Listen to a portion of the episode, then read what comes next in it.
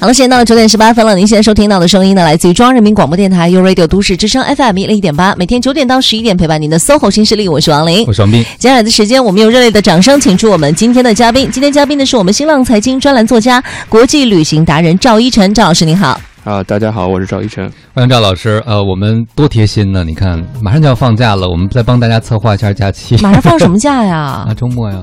哦，周末啊，嗨，我我都想着过年了，那大长假。呃，过年也可以算上啊。你说这个七天工作之后，两天的休息可能都会变得比格外要长一些，你特别珍惜嘛哈。那不管怎么样，我觉得策划假期是一个从年头可以干到年尾的事情，从今年可以做到明年的事情。因为现在那个专家已经说了。做白日梦想放假的时候，你的身体都会觉得很愉悦。嗯，是的。但是出去玩的话，那其中有一项你就必须要考虑的，就是我老说，就是反正机票啊、酒店啊等等，你要去预定嘛。对。王老师平时订机票的话，都是怎么个订法？我都是在网上直接去订，是吧？对，我们之前不是请过一个爱旅行的朋友吗？我就跟他请教过问题，就是订了后悔怎么办？啊啊！他就他就教我一招，他说如果你觉得那天你要买了之后，你不要再去看了。买了之后哦就不要再去对比啊，或者是怎样？对对对对，因为这个东西它那个波动嘛，你很难预测。但其实。可能有些事情并不不是像我们想的这样，比如今天我们请来这位嘉宾就特别厉害。我看到网上很多朋友找他学过买机票以后，都觉得好像前半生的这个买机票全都买错了。是啊，这钱就不知道都花哪儿去了，是吧？我们看一看哈，赵老师呢，其实有着非常惊人的一个飞行记录。比如说，介绍一下吧。对，让赵自己来给我们介绍一下。哦，呃，我大概在前年的时候，呃，成为国航的终身白金。呃，这个需要飞国航的航班，自己一家是一百万公里，大概就三四十圈绕地球吧。然后当时是最年轻的那个，一百万公里，嗯，知道是四万公里一圈儿，对吧？对啊，我不是你 地学不好，然后哇塞，三十多圈吧得。哇，这这这这简直不可思议！我觉得那你得坐多少个小时的飞机？你算过吗？大概换算过吗？就是你那一年有多长时间脚不沾地的？啊，我曾经最夸张的一次，就是在七天的时间里面飞了一个北京香港往返，然后北京纽约往返，加上一个北京日内瓦单程。不是您都干嘛呀？在飞机上度过，然后 就是有事儿是吗？对，工作嘛。哦，工作啊，当然不是坐飞机，是工作啊。啊，对，您说完了以后，我们都觉得这行程应该是开飞机或者坐或者那在飞机上工作的人哈。嗯，所以但是我觉得经常旅行的人或者经常出差的人，我还是可以理解。但是您怎么在这过程当中就开始总结出来？机票方法论这么一套东西，这么一套很系统和理论的东西了呢？呃，因为还是还是穷嘛啊 啊！其实就是最早也很早听说过，就是买机票可以省过一些钱，但是呢，其实就像大家一样，觉得可能花很多时间去研究这个，并也不知道从哪入手。其实，嗯啊，但是。当时就是因为可能费用的问题吧，就觉得研究一下可能还是值得的。嗯，然后另外一个，我本身大学的时候学的计算机，可能跟在研究这个事情上可能有些帮助。嗯嗯，所以我也在机场听说过有人买机票很便宜，然后大概听了听，好像。确实特别便宜啊！对，看到别人很便宜，然后现在网上有很多资源吧，就像包括现在很多自媒体也有很多资源，大概也能听说过有会很很便宜的机票，所以这可能是最开始的初衷吧，可能是。嗯，你你能买到便宜到什么程度？能跟我们举几个例子，让我们呃跟着羡慕。那我想先问一下，我听说赵老师是不是买国际航班的时候还有过倒找过您钱的这样的一经历啊？是真的吗？啊，有。啊，比如说我曾经最夸张的一次案例吧，就是从香港往返意大利的机票，我买的是四千块钱含税吧。啊，但这个往返四千吗？啊，对，往返啊，但这个啊含税了啊，对，但这个可能不是最夸张的。当时我从意大利回来的时候呢，赶上航班超售了，啊，就是一百个人的飞机卖了一百零二张票，比如说这个样子啊。然后当时地勤给了一个解决方案，就是你要不要坐明天直飞的航班？坐直飞的航班的话，我赔你六百欧元。嗯，如果你愿意要一代金券的话，就是一千二百欧的代金券，就一万块钱。然后我最后花了四千块钱买的机票，然后挣了一万块钱。哇，太棒了！但这个事情不能复制啊。对对对对对。但这这是就发生过，真实真实发生过。嗯，但是这个事情之所以能发生，是前提建立在你能够买到那个机票的基础之上，对不对啊？嗯。可能很多人也在那个时候就着急忙慌的想，哎，赶紧走吧！就想不到还会能买到更便宜的机票。呃，还有一个案例，可能就是呃，我我有一个朋友，他买了一个北京往返意大利的机票。十一期间就正赶着十一那个微信杯摄影大赛的时候开始了那个时间，他买的票是两万五含税公务舱啊，退票手续费呢两千，那就是他钱已经花出去，拿回来的是两万三。嗯，那我给他买了一张相同的、一模一样的机票，但是前面加了一段从首尔回北京的，嗯，那就这张票从两万三就变到一万一千五了，加了一段，然后变成一万一千，然后但他必须要去首尔玩一圈去。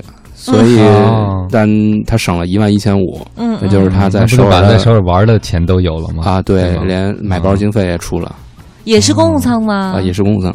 哦，所以我跟这么理解，就是您不仅帮他省了钱，还等于那航空公司送给他一段旅程 啊。对对，但这个都是属于正常买票的方法，就并不难。可能就是你们。不能理解的是，为什么会出现这种事情？对呀，以及这个好像也从来没有人听谁说过这机票可以这么买，对吧？嗯，所以说可能买机票并不是简简单单的拿鼠标点一下查一下就这么就能就能买到最便宜的吧？嗯，那像就是您刚才举的这个例子的话，就是北京往返意大利，然后去首尔这样的一趟的话，您是通过什么样的一些渠道知道的呢？就是对比各种的网站吗？还是要怎样？呃，会有一些嗯比较好用的搜索引擎，但这种搜索引擎呢，可能在访问的时候会比较麻烦。另外一个就是它不太直观，可能都是纯英文的。嗯啊，通过搜索引擎，你可以大概了解一下这种票能存存在，然后买的时候其实就比较简单了，然后就给航空公司打电话或者官网就可以买到了。嗯嗯，但是这个搜索存在的过程，我觉得就掌握这信息，可能还是需要一定的学习的，对吧？还需要一定的练习，是不是？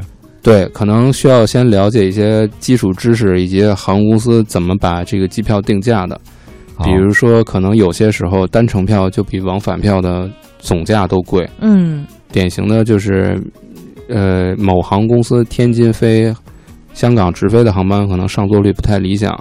经常会出现可能你买张单程票一千五，但买个往返票就九百的一种情况。哦，啊，所以就这些都是基于您对各大航空公司的了解和对机票定价机制的这样的一些理解和认知，然后才去做出这样的一些判断的。对，因为我经常坐飞机嘛。啊，对，你看，经常坐飞机，我们也经常坐飞机啊。我们都在干什么？我们吃喝是不是？我们在看机上杂志，很少有人琢磨在。机票背后这个整个系统是怎么运作的？所以更多的你是通过比如业余的琢磨和钻研，包括自己上网络搜索资料的方式，一种自学成才是吗？呃，主要还是飞得多，是不是？还算不上，只能说略懂略懂。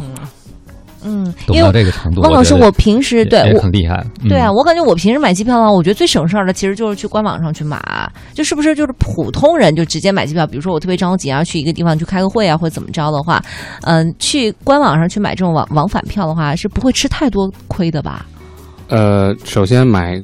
上去官网买机票是最正确的姿势，最正确的姿势啊！但是有一个小的问题，就是你买往返票并不一定比买单程票有额外的折扣。嗯，而且国内机票的定价机制呢是点对点，也就是你分开买跟合在一起买是一样的。嗯，但你买了往返票，可能改签的时候会受限制。哦，所以可能最准确的姿势，就一句话来解释，就是去航空公司买单程票，不要买往返票。去航空公司买单程票。对，嗯。明白了，嗯，但是在更多的那个大型的平台上订往返票，往往比在航空公司上会有更多折扣，对吧？呃，并不一定。通常来说，因为航空公司其实都是国资委的，呃，投资的公司嘛，所以现在国资委提出了一个明确的要求，叫。呃，提职降代，提高直销的比例，降低代理的比例。嗯，所以航空公司有这个绩效的压力啊，他会想各种办法让你去直销平台去购买。嗯，所以通常来说，现在。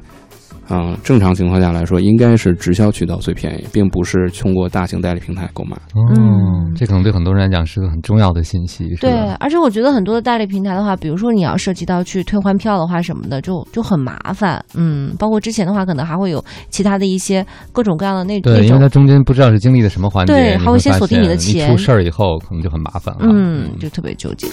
各位好，欢迎回来！您正在收听的这个声音来自于 Radio 都市之声 FM 一零一点八，这里是 SOHO 新势力，我是王斌。哎，我是王林，此刻陪伴我们坐在直播间的嘉宾依然是我们的国际旅行达人赵一晨赵老师，赵老师您好。啊，大家好，欢迎赵老师。你看这个事儿真的是大家关心的事儿啊，这么多人在问问题了。是的，我们来看一下哈，Karina 说了，他说想问一下赵老师，出行前多久去规划机票比较合适呢？补充请教一下，说他说的是这个出境游哈，多久之前去规划买机票的时间比较合适？嗯。比如说，咱们就是说，呃，像是快过年，现在去买过年的机票，算是比较合适的点位吗？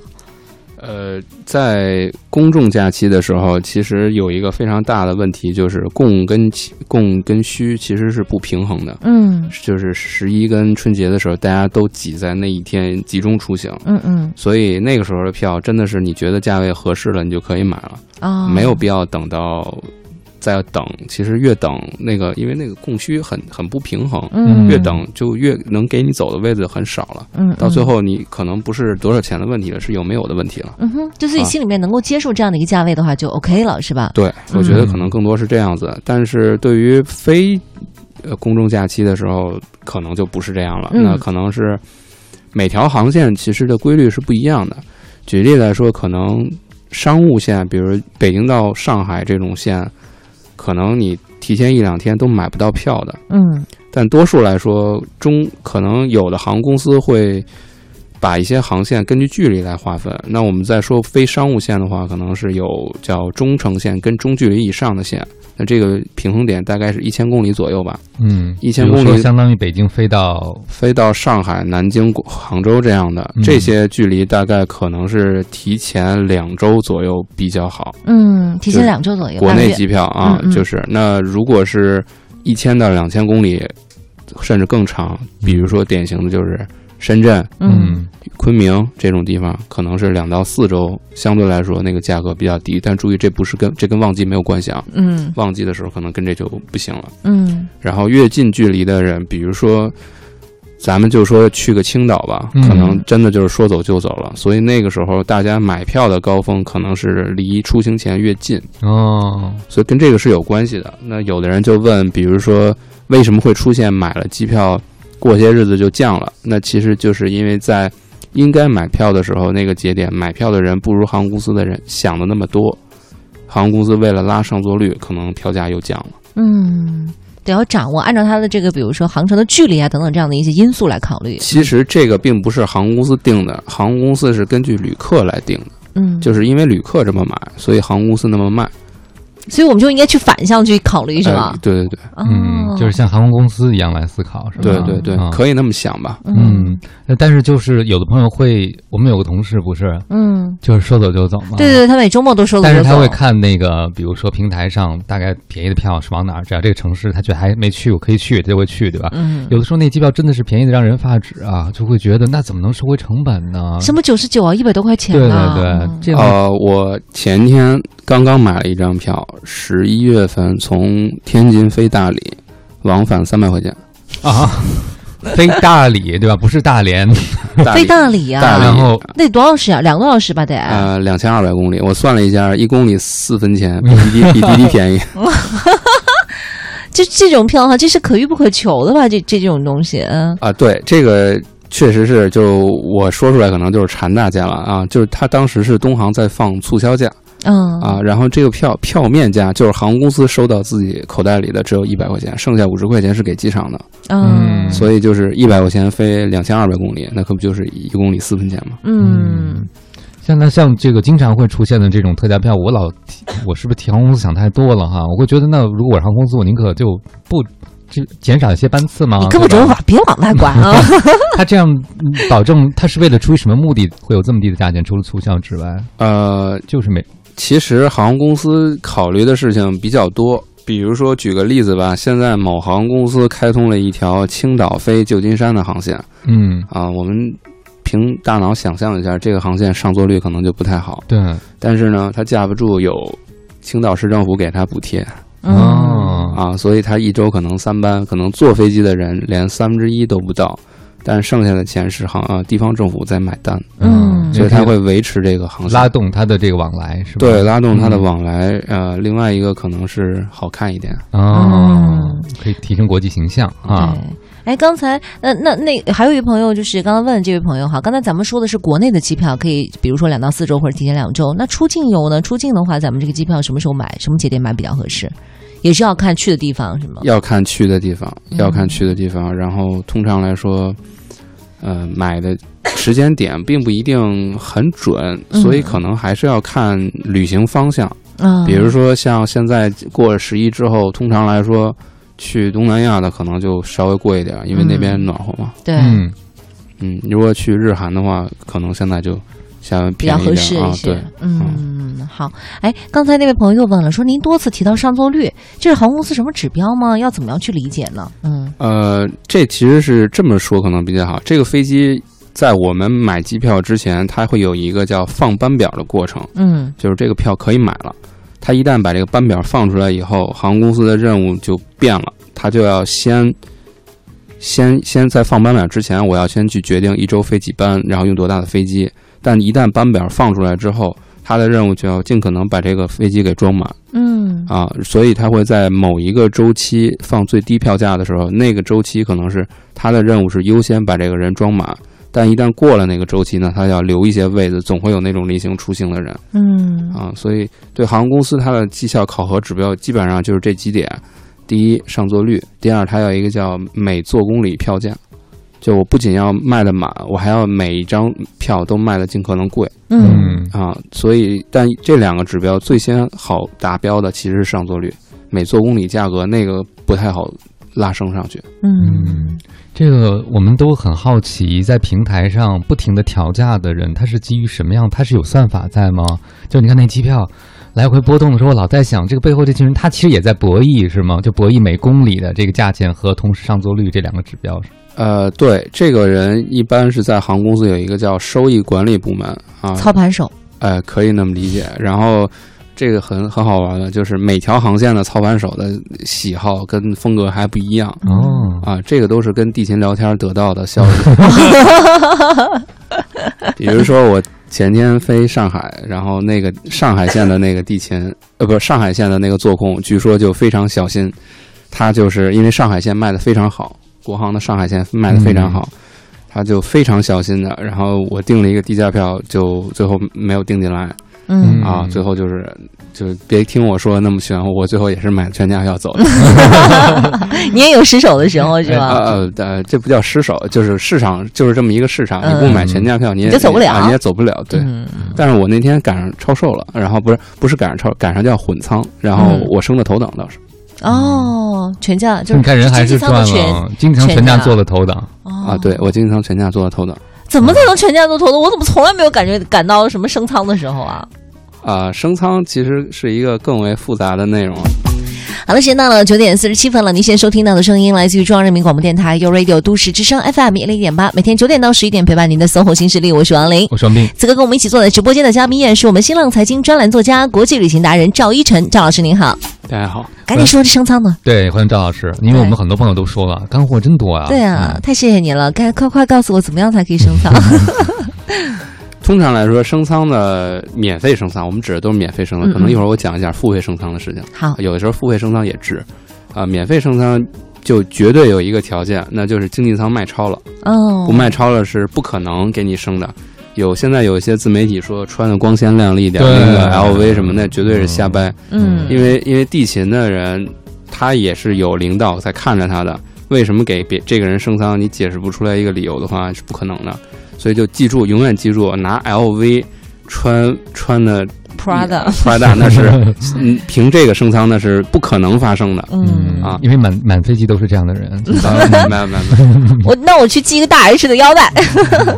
嗯，然后继续。嗯，必要条件一定是发生超售了，但是发生超售的时候，这个问题就变成了超了五个人，我究竟挑哪五个人升仓？嗯啊，这个时候就变得就不一样了。通常来说呢，可能第一筛选条件应该是会员级别哦啊，就是你是金卡、白金卡，那绝对是先升你不升他们。但在金卡、白金卡，比如说两个白金卡同时是呃已经超了三个人，嗯，这两个白呃已经超了两个人，呃有一个白金卡要升上去，究竟挑哪个？嗯，通常来说，应该第一因素是看票价。多给钱的人先升，所以买全价票升舱是有帮助的。嗯啊，这是第一。嗯，第二呢，可能是跟你办登机牌的时间有关系。正常来说，正常来说应该是先办登机牌的人先升。嗯，所以有的媒体可能说后最后办登机牌最晚去机场升，那个其实有一些道理，但不准。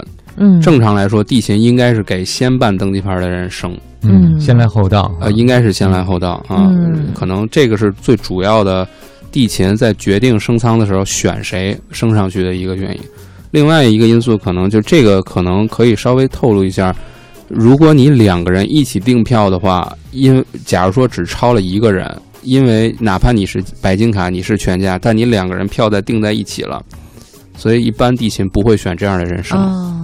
这俩人一块儿订的票，对，因为在术语里面，他们叫在一个记录里面。如果看到有一个人的票是一个记录里有两个人，那么一般会认为这两个人想一起出行，给一个人升了，另外一个人没升，这可能比较尴尬。